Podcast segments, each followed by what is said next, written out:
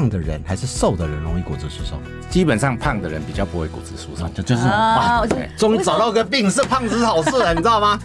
这个在这么多健康的这个议题里面只有骨质疏松对我们胖子最好。对但也不能太胖了哈，太胖容易跌倒哈。基本胖了。啊，对对对，我们略微丰满哦，这中对基丰满丰满。哎，这个体重略重的人一定要好好听这一集啊。那过体重过低的人，他因为我们身体的重量有一大部分是骨头的重量，嗯那体重过低，一方面是他饮食可能不是那么均衡，一方面就是他骨本存的不够，嗯，所以他是低体重的人会有骨质疏松的风险，这是国际所公认的。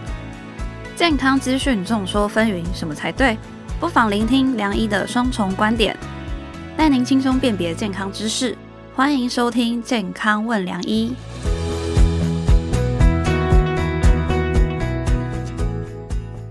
欢迎收听《健康问良医》，我是主持人梁医健康网的编辑陈婉欣，在我身旁是客座主持人医学权威陈宝仁医师。嗨，大家好，我是宝仁医师。嘿，宝仁哥，我问你哦，你还记不记得我们之前有聊到骨质疏松？是啊，骨质疏松常聊啊，我还记得好像从骨肉癌那一集没错开始，那时候北荣的那个教授来嘛哈，那我我记得那时候反应很好，嗯。啊、也暴露出我的年龄，因为我们那时候讲到新不了情哈，而且其实，在平台上大家回馈意见也很多。对，我觉得呢，台湾人真的很有骨气。那今天这一集我觉得也很重要，听了以后就满满的骨气。如果没有哦不听的话，就会变海沙屋，因为骨质就会流光，是这样。怕，反正就是要听就是了啦。嗯骨质疏松议题全球都很关注嘛，像我们每年的十月二十号就是我们的世界骨质疏松日，所以良医健康网特别规划了骨质疏松特辑。那我们马上就来介绍今天的来宾，长庚医院骨科部脊椎科的主治医师尤家伟医师。大家好，主持人暖心好，保仁医师好，各位健康问良医的朋友们，大家好，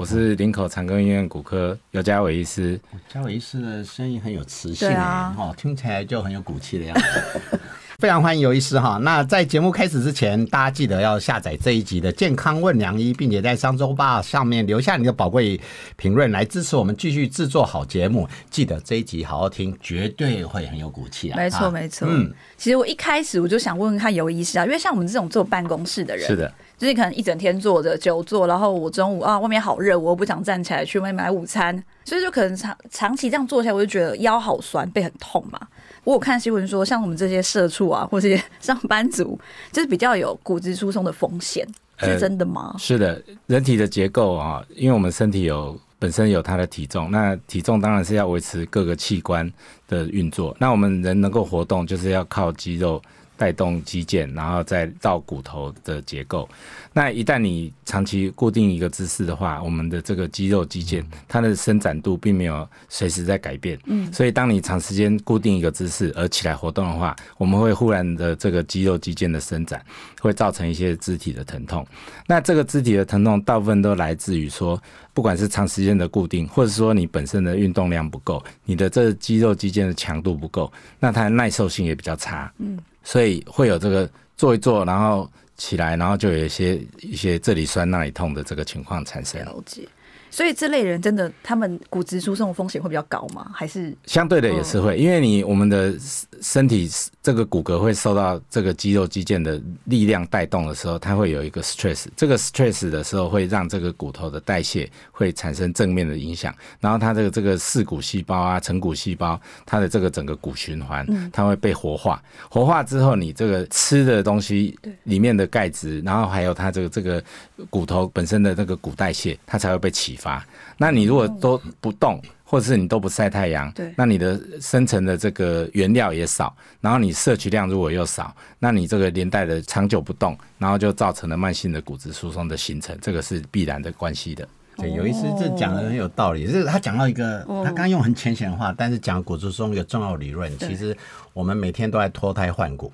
我们的骨头有食骨，就是把骨头吃掉的细胞；也有造骨，重新打造细胞。我们待三个月，你的骨头会一个循环。三个月？当然不是全身换掉，你不要以为你是哪吒哈，然后就可以脱胎换骨。但这个过程当中，其实刚刚提到的很重要，刚刚那个有医师已经把重点都讲完了，包含压力、运动、饮食、刺激、太晒太阳，都可以启动这种造骨的增加哦。所以，不过我觉得。你的问题恐怕不是这个久，是久坐症候群，你知道吗？就是懒得动以后就腰酸背痛了。那医生有没有建议说，我们运动，譬如说呃，上班族如果我真的没办法在外面运动的话，在办公室能怎么运动？是的，一般因为上班族现在大部分的工作形态都是办公桌，然后面对电脑。那也许偶尔起来整理一些文件啊，或是说做的一段时间工作一段时间，一定要起来给自己有一些伸展类的动作。那伸展类的动作包括头颈，好，包括肩膀，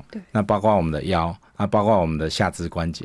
那你每个关节你都是，你只要站起来，然后这个两只手往上，那你肩膀就可以活动。那你的颈椎，因为我们大部分盯着电脑都是同一个。姿势，对，那这个对于颈椎的椎间盘也会产生一个固定的压力，所以我们都建议说啊，你看着电脑看一段时间，最好你的电脑荧幕是平视。那一旦你的电脑是有一个角度，你最好要把这个脖子要能够尽量往后伸展。那你往后伸展的话，可以释放这个椎间盘的压力。好，那我们长期看电脑，有时候甚至人的这个眼睛也会随着年龄慢慢老花嘛，哈。那我们又越看越近啊，那你的腰就会前倾。那你腰前倾的话，无形中这个腰。椎的椎间盘也在增加压力，那你也必须往后适当的往后伸展你的腰，或者起来伸伸懒腰。好，那这个。腿部的话，包括髋关节，包括膝关节。那你长期屈腿，或者有人喜欢盘腿，那你这这个膝关节的单点压力就会造成膝关节的软骨容易磨损。那我们就可以把这个关节、髋关节、膝关节都可以动一动，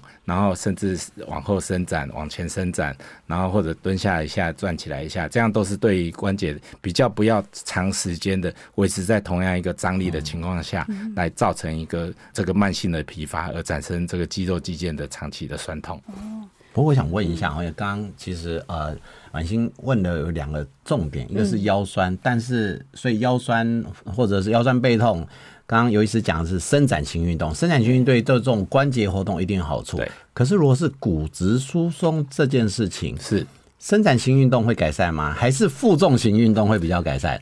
呃，就是要有重量压迫，你知道压力会让人成长，这句话不是白讲的。是的，是的，这个在骨头的代谢来讲哈，以以前呃古时候的人常说这个。哎，我们讲怕等秋骨等豆用，那它当然它是一个活化这个骨代谢的一个过程哈。那骨头受刺激，它就会生长，甚至你刺激过多，它会过度生长。哦，这是过去大家在尤其是青少年骨折发生的时候，有的时候骨头长好还变长，哦，这这是这是一种过度生长。但是以成年人来讲，当然不会发生这种状况。那骨头有负重才会。得到刺激，然后才会促进它的骨代谢的成长，哦，或者是成骨细胞的活动，这个是必然的。但是我们的人体的结构并不是只有骨质这个部分，我们人体的，因为我们人体是多关节，我们每一个脊椎、每一个长骨中间有个关节在。但你负重运动是刺激了骨头，但是也不要因为过度的负重的。运动或者是负担，然后导致了这个骨头跟骨头之间的这个关节软骨，或是这个椎间盘软骨，因为过度负重而产生退化现象啊。那退化现象也会产生另外一种退化型的腰酸背痛哦，它就不单纯是肌肉肌腱的慢性疲乏、慢性的耐受度不足引起的这种腰酸背痛，或者是关节疼痛，这是两类的关节疼痛或者是脊椎中轴骨酸痛的不同的一个现象。嗯，由于是，讲的比较更。宏观对，哎，我刚刚真的有一种启发，你知道因为以前我们在讲骨质疏松的时候，都是说骨头要强一点，不要随便断掉。可是他刚刚讲，就像一栋大楼不能只有钢筋啊，对你都要了，哎，装潢也要哈，内装沙发也很重要哈，沙发这个弹性才会好。的啊，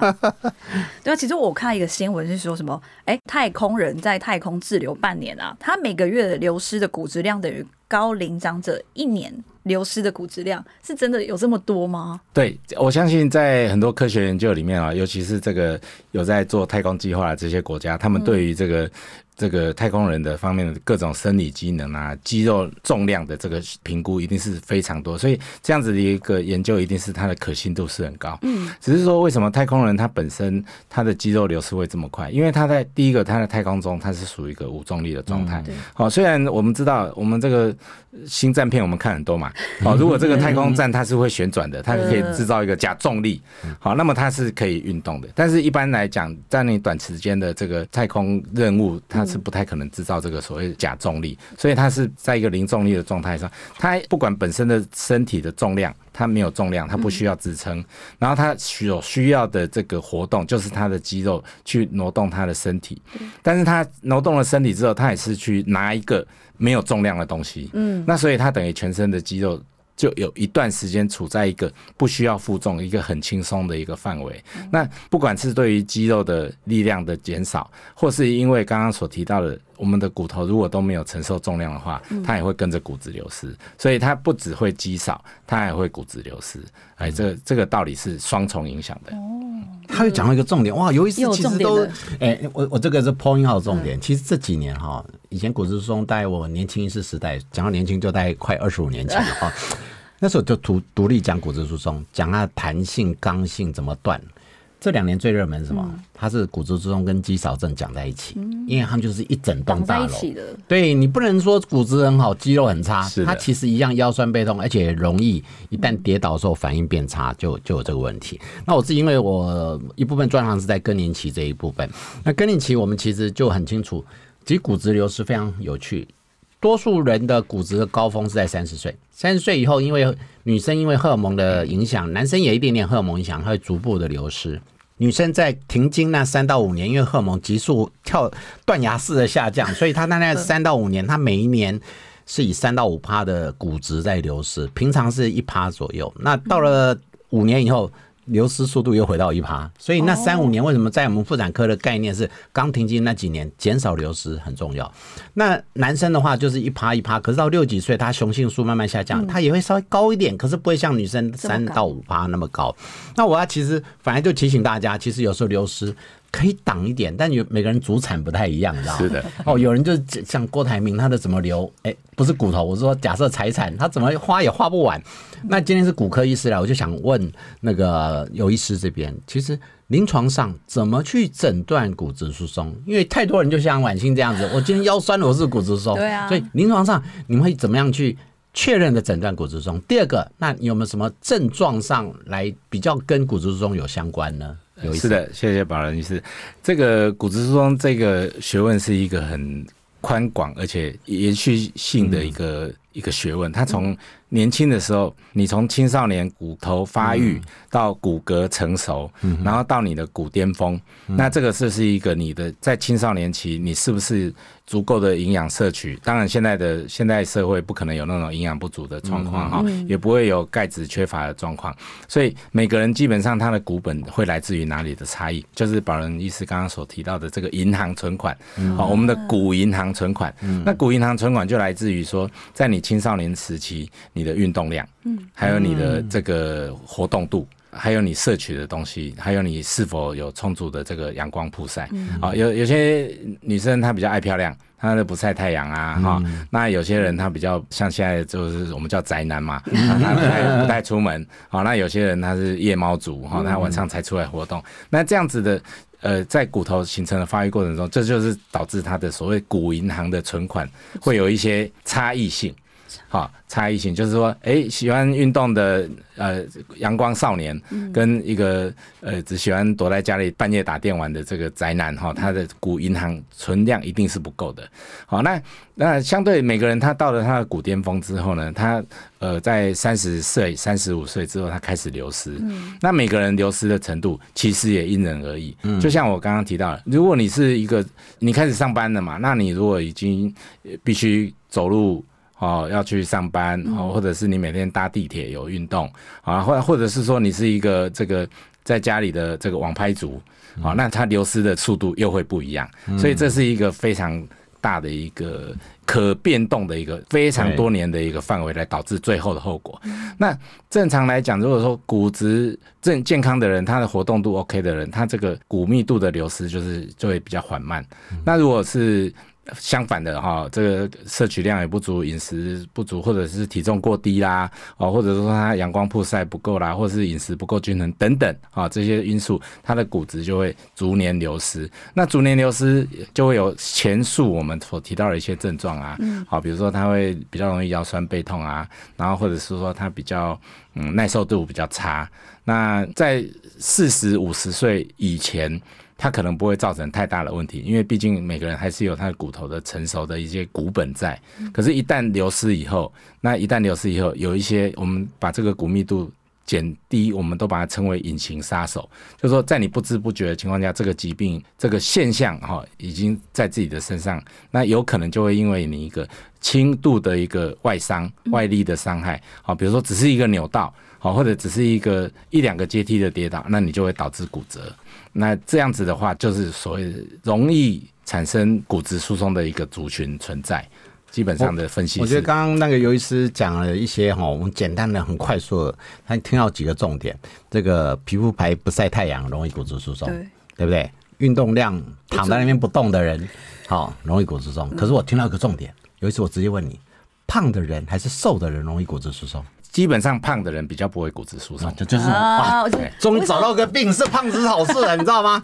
这个在这么多健康的这个议题里面，只有骨质疏松对我们胖子最好。对，但也不能太胖了哈，太胖容易跌倒哈。基本胖了，啊对对对，我们略微丰满哦，重体丰满丰满。哎，这个体重略重的人一定要好好听这一集啊。过体重过低的人，他因为我们身体的重量有一大部分是骨头的重量。嗯那体重过低，一方面是他饮食可能不是那么均衡，一方面就是他骨本存的不够，嗯，所以他是低体重的人会有骨质疏松的风险，这是国际所公认的。对啊，所以简单讲就多存一点，少花一点，这个骨头是概念是这样。那我来问一下，因为。呃，很多病人也会在问，那怎么去检查出来？有人说，哦，我看我又白，然后又喜欢喝咖啡，又不太运动，就一定很低。哎，我有时候我们不一定看表象，那骨质密度的检查是不是有一定的测量方式？是的，呃，基本上我们在面对一个病患询问骨质疏松的时候，第一个我们会先看他的外观。啊，他是不是有明显的？真的吗？是看外观有没有钱可以做检查吗？还是看外观？先询问啊，你的先观察他的外观有没有驼背啦？啊，驼背，然后或者说他已经开始有一些。这个身高变对身高变矮的状况啦，啊，或者是问询问他的日常生活，呃，肌耐力是不是明显丧失？好，那这个当然是是一个理学检查，哈，这是每个医生都必须具备的基本技能嘛，哈。那你先观察，所以以前人家说望闻问切嘛，哈。那接着有一些科学的检查，就是以现在大家被公认。比较常市面上也比较常见的几个骨密度的检测方式，一个是简便型的，就是所谓的超音波检测。对，那超音波检测健检或者巡回的都是是的，就是一般诊一般诊所，因为这个仪器毕竟它可携带，然后它的造价也不会太高哈。那它可以做一个我们叫 screen test，就是呃，比如说我们今天是做社区医疗、社区服务，那我们就把这个机器带着，然后就。基本上会检测一下，看是手腕骨或者是脚跟骨的这个超音波的这个 echo，看看它的骨密度的状况。但是这只是一个初步，因为我们知道有一些机器它的判读，它它没有办法很明确的去分说你这个骨头是骨刺。还是骨头对本身长得很好哦，他是没有办法判断。对，那所以这个仪器只能做一个大量的一个社区型的筛检。那一旦需要比较精密的这个检测的话，现在比较被公认使用，在国际上也认同，就是所谓的这个双能量的这个分析。X 光仪哈，就是 Dual Energy Oximeter 的这个测量哈，那它叫做 DXA 哈，嗯，那这个 DXA 就可以检查我们身体的这个中轴骨的骨密度，对，那，中轴骨我们就包括了脊椎骨、脊椎骨，还有这个髋骨，嗯，这两个是属于中轴骨。那那但是有一些人他。脊椎骨或者髋骨，他曾经有开过刀，那他有这个金属植入物，那他就没办法测量嘛，哈，因为测出来骨密度就超高的啊，因为他是金属，钢铁人，对，那就不准。然后他们有时候就会加做一个叫做呃上前前臂的三分之一，是啊，就是我们的三分之一 radius，然后就是他这个做这个前臂的手手腕这附近的这个骨密度，那至少会取得两个地方。啊，没错。那么脊椎骨的骨密度呢，也有时候会受到我们脊椎里面有些老人他他或者年轻人，他虽然说这个骨密度看起来不错，可是有一些人他是因为在脊椎骨他过度使用，他长了骨刺。嗯，那因为这个 DEXA 这个检查，它是一个平面型的检查，它是质量除以平面。好，它所以它虽然是密度，但是它的计算单位是质量除以。平方公分，那所以他没办法判断这个骨刺跟骨头的差别。当然我们有一些技术员他经验比较好，他会把这个骨刺的部分剔除哈。不过脊椎骨的骨密度会比较容易受到这个骨刺的影响，那髋骨的骨密度就会相对来说就会比较准确。对，好，那所以大大部分我们就会评估中轴骨，就是脊椎骨跟髋骨，或者加上这个三分之一桡骨的这个骨密度的检查来做。那另外有一个。在医院如果在研究方面来做一些更进一步的骨密度的更精细的侦测，有个叫做 QCT，就是这个这个定量型的电脑断层哈，那么它是。比较属于研究型的，那在在一般民众就医的这个习惯上面的检测，比较不会用到这一项，是，所以大部分都是以 DEXA 检查为主轴。我我这边补充一下，因为其实刚刚那几个方向哈，病人都现在有一定的学问，都会问，既然要扫，为什么不扫全身呢？因为你会说不要在意钱啊。但是呢，刚刚有一次讲了几个重点，其实我们在骨质疏松衍生出来骨折，除非你是被打或者车祸，这种不算。就是比较容易骨折几个点，就像他讲的中央中轴骨哈，脊椎脊椎的压迫型骨折，脊椎骨折不会人变成丁字形那么弯掉，但它就压扁人变矮。第二个就是大腿骨的骨折，第三个就刚刚讲前臂，然后这前臂我丈母娘那时候就是我小我丈母娘那时候五十五岁，然后呢我儿子那时候才两三岁，那丈母娘就是要呃那时候流行哈利波特，你知道吗？那时候哈利波特，那我儿子，我丈母娘门口有一一棵树，他就想去摘一棵树，帮他做一棵魔一只魔杖。殊不知那时候下那个打雷，那时候快台风天，所以比较不是稳定，他就不小心跌倒滑下来。那以前滑下来身体反应会好，可是那天比较没那么顺。C a r i fracture 就产生，就是前手肘这个骨头就断掉，非常典型。我说啊，这太符合书上写的，但是大家还是要小心。后来我就叫我儿子去跟阿妈就陪他道歉啊。但这个手手还好，不影响全身，可是他的生活作息上还是会有点影响。因为我丈母娘是插花老师，就那时候真的有影响。所以你就知道这几个其实是会有发生，而且就刚好就那三个最常见的。那至于说刚刚提到一个重点，因为我为什么有前演讲也常爱讲。以前就讲说啊，你那个超音波又不准。各位，超音波虽然不是很准，但是刚刚有有一次讲了一个重点，它其实是筛检工具，其实它简单方便。哎，你如果有问题，赶快再去检查。啊，如果看起来比较没问题，哎，就可以比较放心一点点。但如果不放心，还是要到后端去检查啊，这才是对的嘛，哈。那我就想问一下，刚刚医师讲的检查，所以是我们一般健检就可以，就是说我要加做这一项吗？呃，对，所以现在民众的健康认知都很好哈，所以像我的骨科门诊，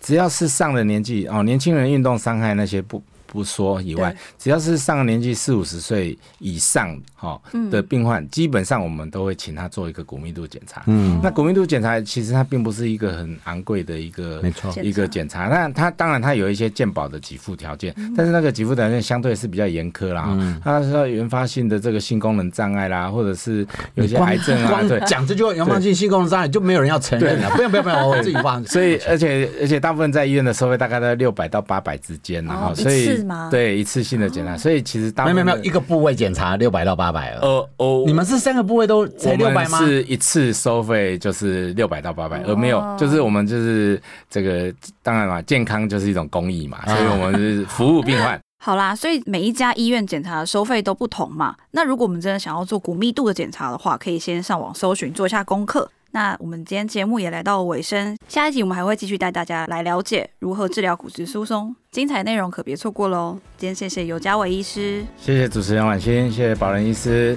也谢谢各位健康问良医的好朋友们。喜欢我们的节目内容，请下载本集健康问良医，并订阅良医健康网 YouTube。好的节目需要大家的支持鼓励，请在商周吧上面留下您的宝贵评论来支持我们。健康问良医每周五晚上八点都会准时上线，也别错过跟你我有关的健康新知。我们下次见喽，拜拜！不想错过健康问良医吗？欢迎订阅良医健康网的 YouTube 和 Pocket 商周吧，期待你我在空中相会哦，拜拜！